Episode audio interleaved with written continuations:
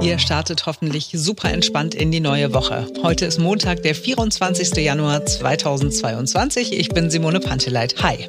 Und ich bin Marc Schubert. Wir kommen mal wieder nicht klar in Deutschland, weil es zu wenige Corona-Tests gibt. Ja, das fühlt sich so ein bisschen so an, wie wir es schon mal hatten. Warum schaffen wir es nicht? Aber andere schaffen es problemlos. Deutschland, das Land des anderen hinterherhinkt. Und wir sprechen auch kurz über Placebo, kennt ihr, und über Nocebo. Kennt ihr vielleicht noch nicht, habt ihr vielleicht aber auch schon mal erlebt.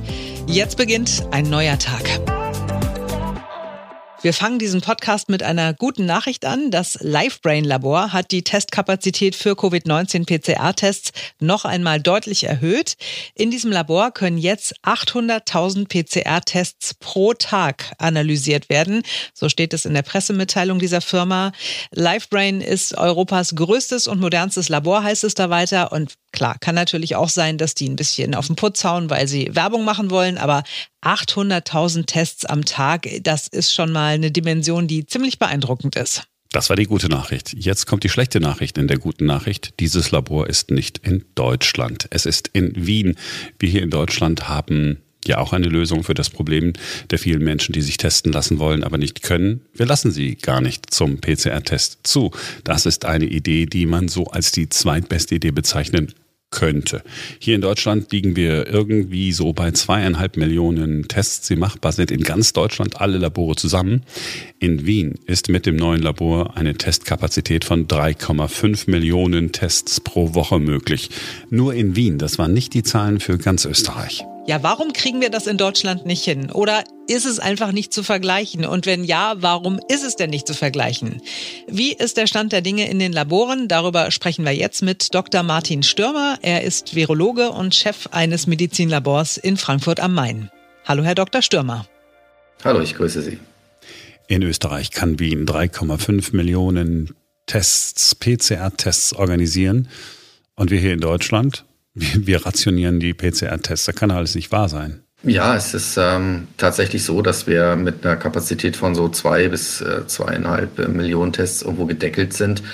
Ähm, fragt man sich natürlich, ähm, warum schaffen es andere, was, was wir verschlafen haben? Und ähm, ja, es liegt halt natürlich primär daran, dass es viele Labore im Prinzip äh, Grundversorgungslabore darstellen ähm, und entsprechend einfach auch nicht auf so eine hohe Last an PCR-Tests ausgelegt sind und äh, wenn die Pandemie vorbei ist, auch wieder in ihren normalen Regelbetrieb zurückgehen werden. Und da ist es natürlich so, dass man ähm, auch nicht äh, Unmengen an, an Investitionen schafft, eine PCR-Kapazität in Standorten bereitstellt, die nach der Pandemie nicht mehr gebraucht werden. Da wird man sicherlich aus der Pandemie als Lehre für Deutschland ziehen müssen, dass es vielleicht sinnvoll ist, eben genau sowas vorzubereiten, vorzuplanen, dass es eben entweder bestimmte Standorte gibt, ähm, die man sozusagen da als Pandemielabore hochfährt mit ihren Kapazitäten, das entsprechend vorrätig hält und entsprechend auch finanziell absichert.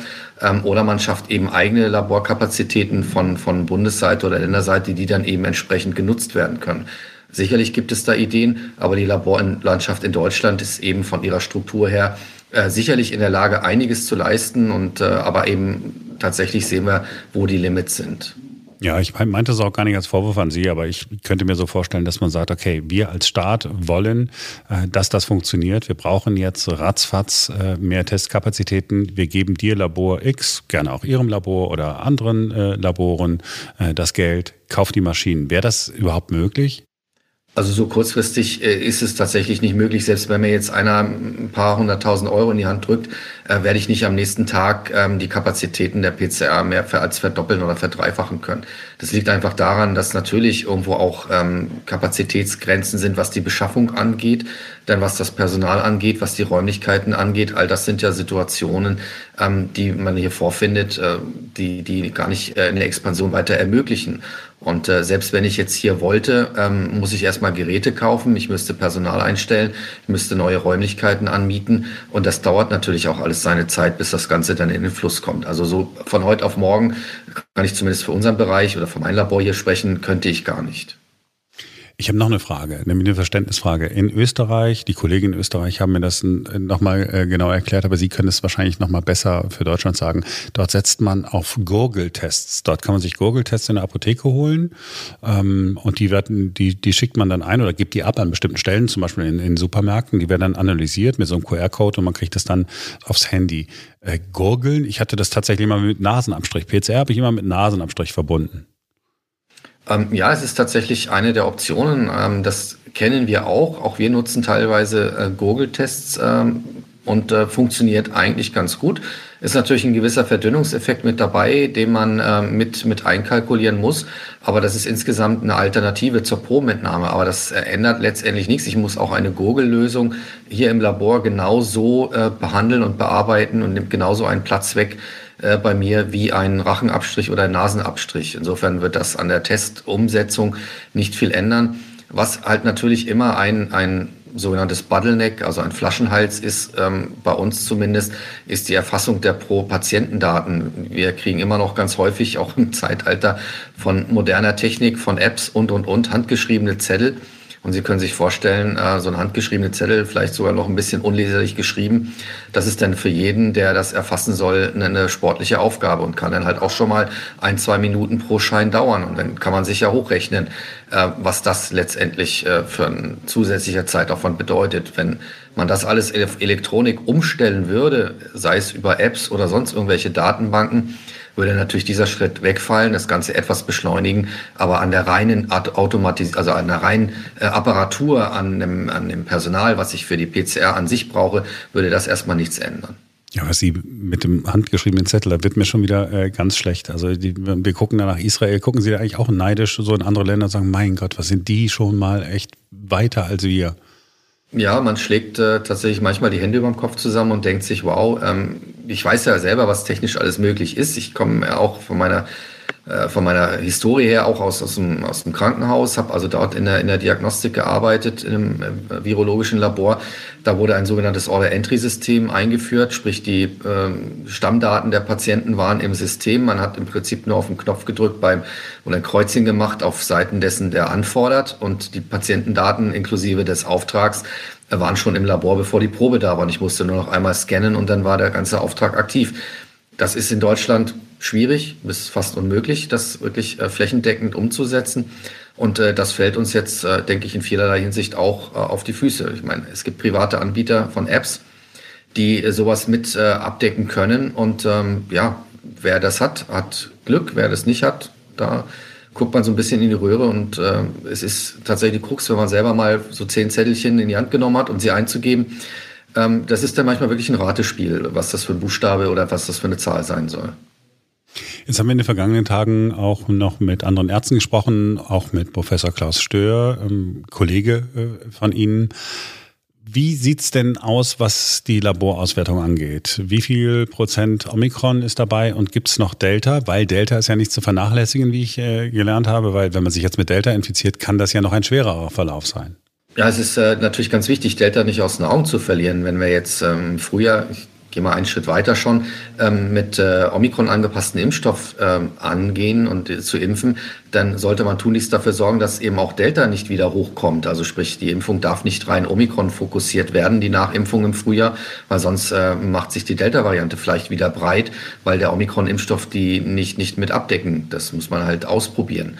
Ähm, nein, aber prozentual ist Delta nicht ganz verschwunden. Ähm, es sind immer noch Einzelfälle da, aber das Gros unserer Fälle ist tatsächlich Omikron. Also wir liegen sicherlich über 95 Prozent ähm, Omikron-Anteil aktuell. So, und ich frage das auch Sie, weil ich das jeden Virologen und auch alle Epidemiologen, jeden Mediziner irgendwie frage. Gehen Sie auch davon aus, dass wir von der Pandemie in die Endemie übergehen mit dieser Omikron-Variante? Also ich bin etwas zurückhaltender. Omikron hat Potenzial dazu, ähm, weil es ein Virus, also eine Virusvariante ist, die sich sehr effektiv verbreitet, die von dem, was wir bis dato wohl sehen, ähm, die schweren Verläufe deutlich seltener aufweist.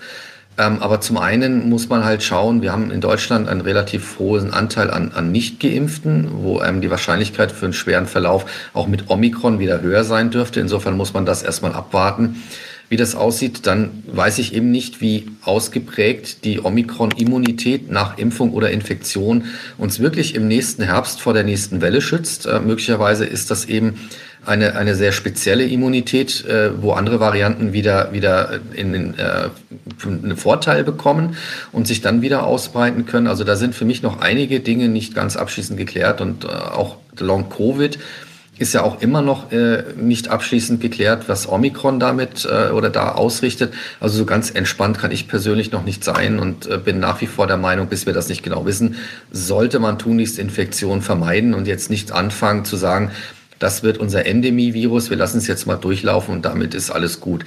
Ich sehe andere Ansatzpunkte, weswegen wir im Sommer zur Normalität zurückkehren könnten. Welche? Das ist für mich jetzt zum Beispiel ähm, wirklich eine, eine gute, neue, angepasste Impfstoff, der eben Omikron mit abdeckt, aber eben auch die alten Varianten mit abdeckt. Dann eine Zulassung dieses Impfstoffes auch für die unter Fünfjährigen, sodass ich in der gesamten Bevölkerung ein vollständiges Impfangebot habe.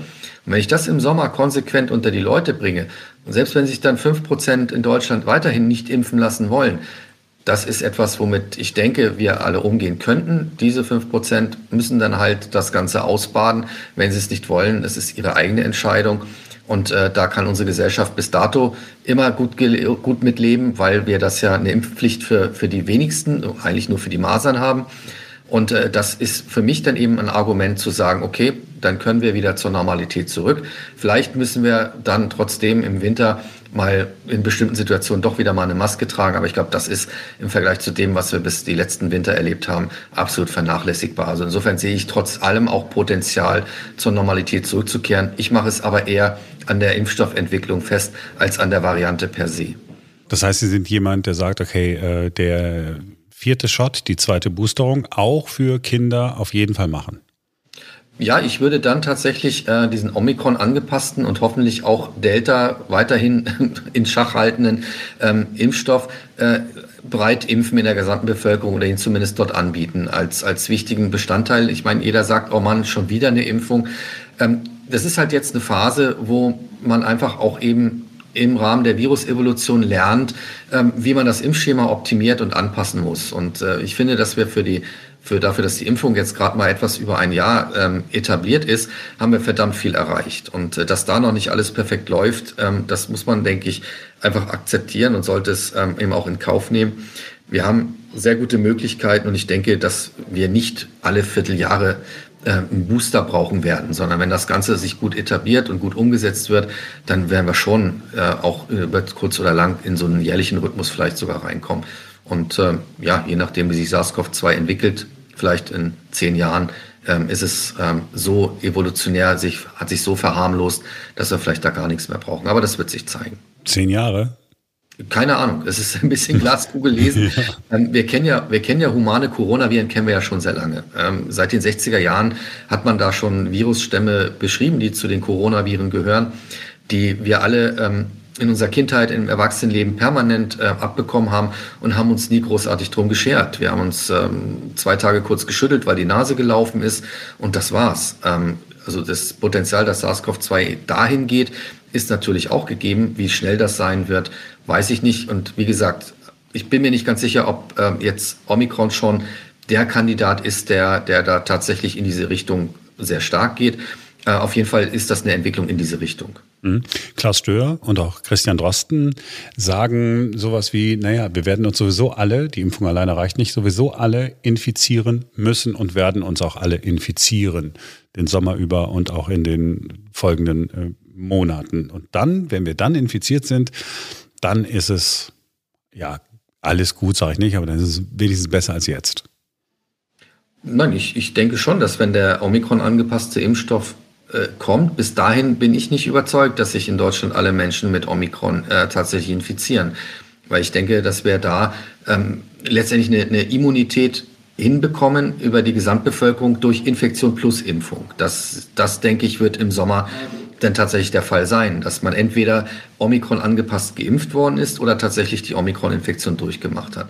Was mein Problem an der ganzen Sache ist, reicht diese Immunität, die wir dann im Sommer äh, Richtung Herbst hin in der Bevölkerung generiert haben, reicht die aus, um in den Endemiestatus zu kommen, ja oder nein? Und da sind meiner Meinung nach noch nicht alle Punkte abschließend geklärt. Insofern bin ich, bin ich da noch nicht ganz so euphorisch und optimistisch, sehe aber äh, aus äh, den geschilderten Gründen trotzdem eine Möglichkeit, zur Normalität zurückzukehren, unabhängig davon. Also so oder so werden wir das äh, hinbekommen diesen Sommer.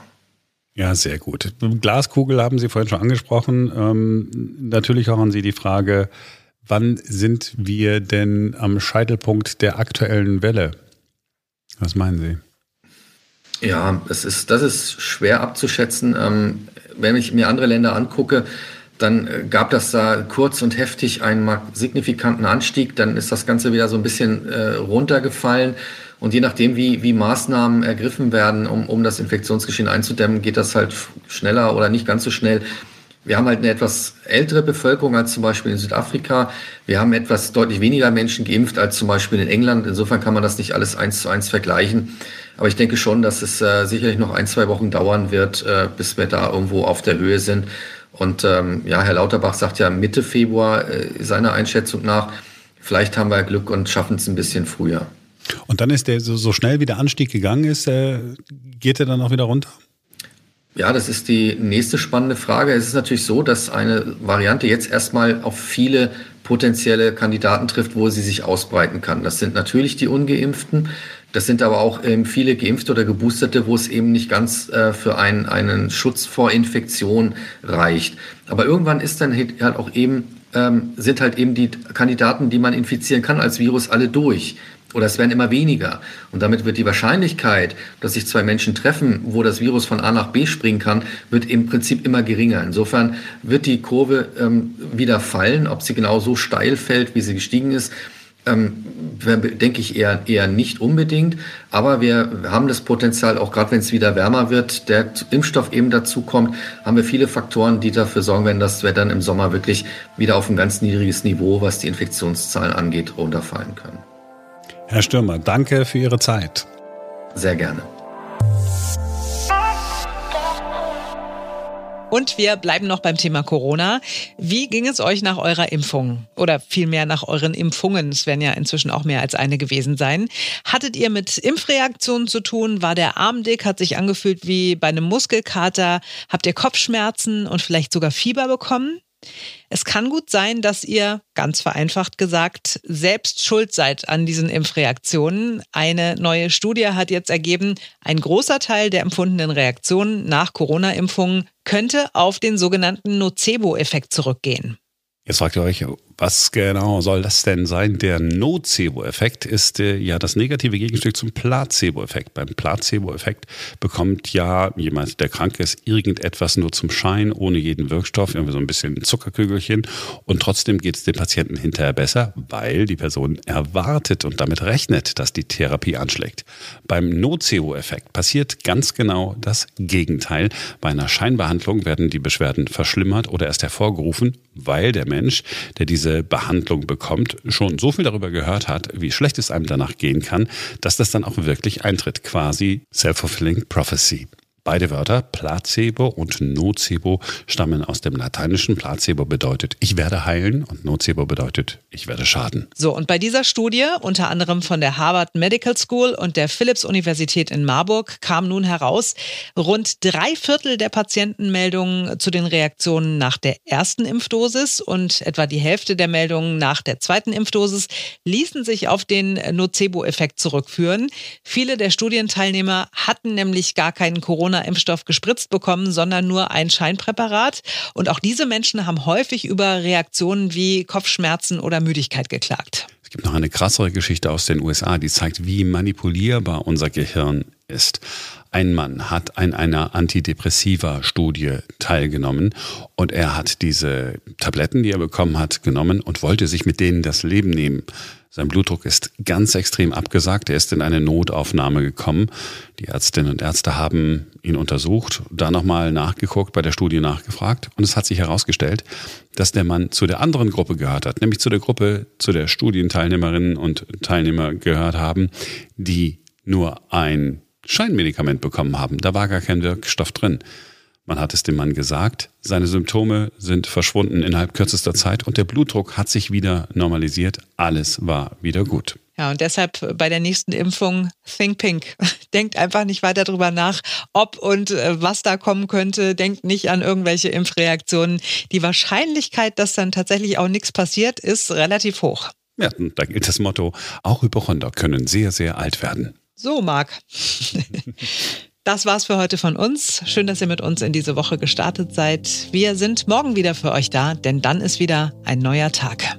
Und wenn ihr noch nicht genug von Corona gehört habt, heute hier bei uns im Podcast, es gibt ja den neuen Podcast Corona-Strategie mit Professor Klaus Stör. Könnt da gerne mal reinhören. Ihr findet ihn überall dort, wo ihr eure Podcasts hört. Und die ganz aktuelle Episode, gestern am Sonntag gab es ja schon eine, auch sehr interessant. Die ganz aktuelle Episode kommt heute in den kommenden Stunden auch in diesem Stream. Bis morgen.